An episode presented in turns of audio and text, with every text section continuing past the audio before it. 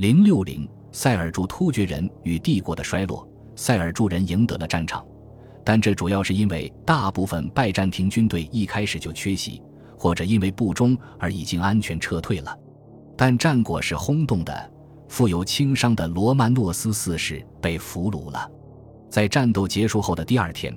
人们掠夺了他奢华的远征军营地和补给车队，而罗曼诺斯四世则被带到了阿斯兰面前。这不是一次与野蛮人的会面。从图赫里勒建国之日起，塞尔柱人与帝国已经保持了多年的联系。双方最近的一次对话就发生在战斗的前一天。当时，罗曼诺斯轻率地拒绝了提出和解的特使。特使们以远在巴格达的哈里发尔菲阿斯兰的名义而来，这是典型且聪明的做法。而阿斯兰可能只是和他的主力部队在山的另一边隐匿着。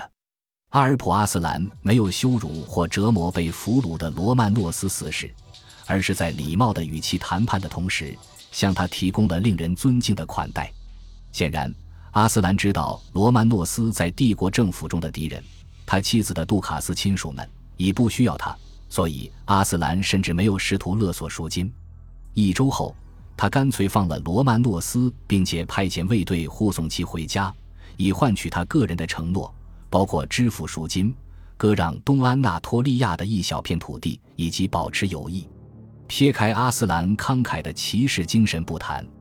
两国由此开始了在绵延不断的战争中穿插友好往来的循环，并持续了两个世纪。阿尔普阿斯兰重申了他的战略重点不是摧毁拜占庭帝国，而是在穆斯林势力范围内扩大塞尔柱的统治权，以逊尼派伊斯兰教和巴格达哈里发的名义。反对法蒂玛王朝，同时以塞尔柱的名义对抗逊尼派竞争对手。这份协议在君士坦丁堡没有得到遵守，因为罗曼诺斯已经被他的继子迈克尔七世废除了。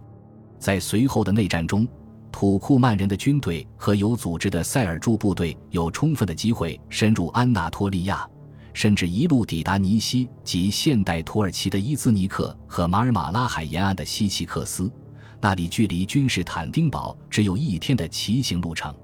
那时，帝国甚至有可能走向终结，因为帝国头衔的竞争者们为了获取塞尔柱的支持，抗衡彼此的势力，割让了更多的领地，为弥补帝国日益下降的税收而扩大征税。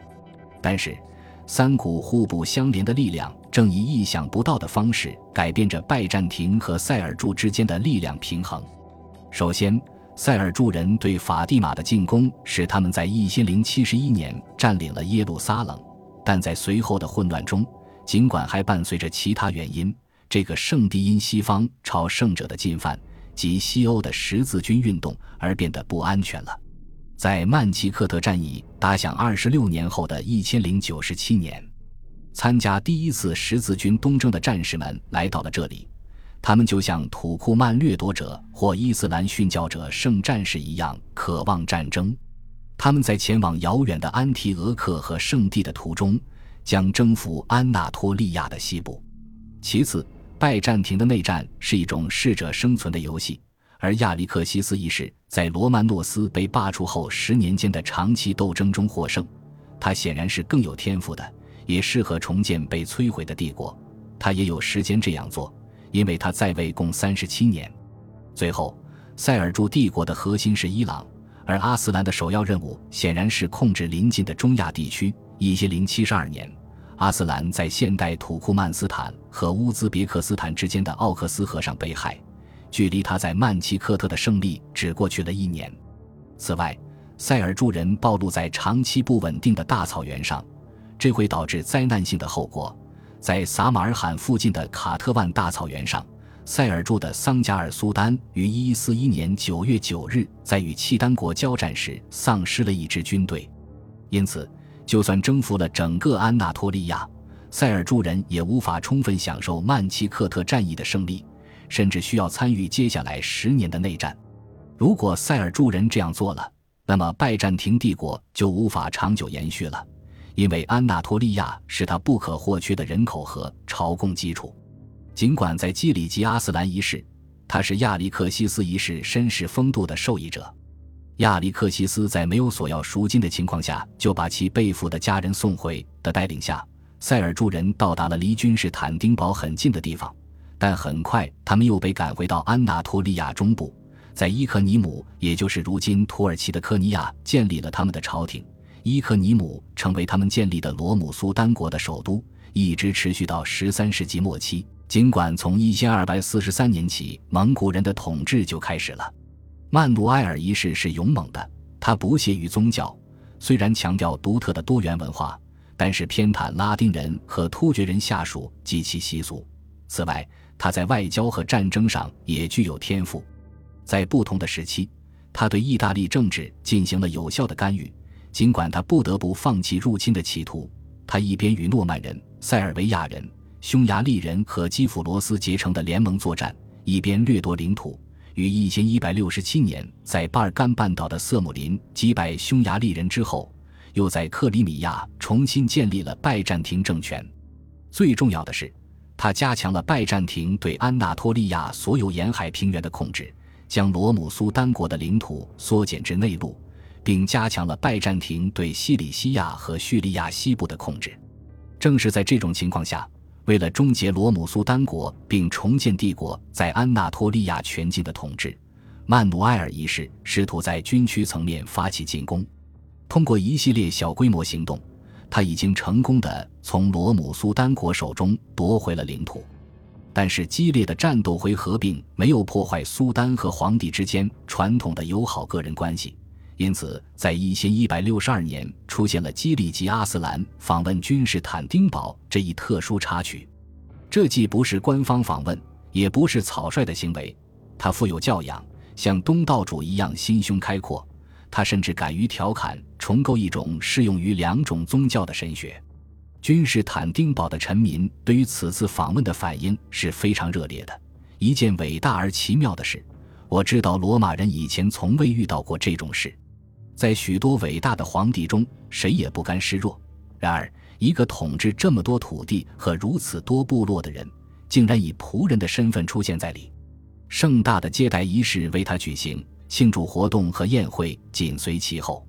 只有前往圣索菲亚大教堂举行的游行被大主教路易卡克里索伯吉斯所禁止。他的权威无疑因为恰好遭遇的一场大地震而增强。在一千一百六十二年的访问期间，和平协议巩固的仅仅是个人间的友好关系，但是在一千一百七十六年，协议破裂了。曼努埃尔断然放弃了拜占庭战略手册中所建议的渐进主义道路，发动了一场深入的渗透攻势，以征服塞尔柱的首都伊科尼姆及现在的科尼亚。投石机和围攻伊科尼姆的器械被精心准备。据报道。曼努埃尔还配备了三千辆战车的补给，从额外的弓箭到食物一应俱全。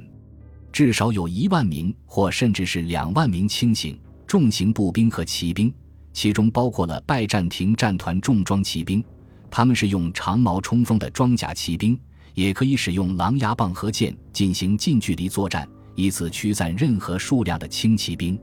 深度渗透策略通常是存在风险的。尽管那里的地形复杂，位于佛里基亚山区，但是必须迅速穿越以达到突袭的效果。然而，狭窄的通道适合塞尔柱人的伏击，却不适合快速推进。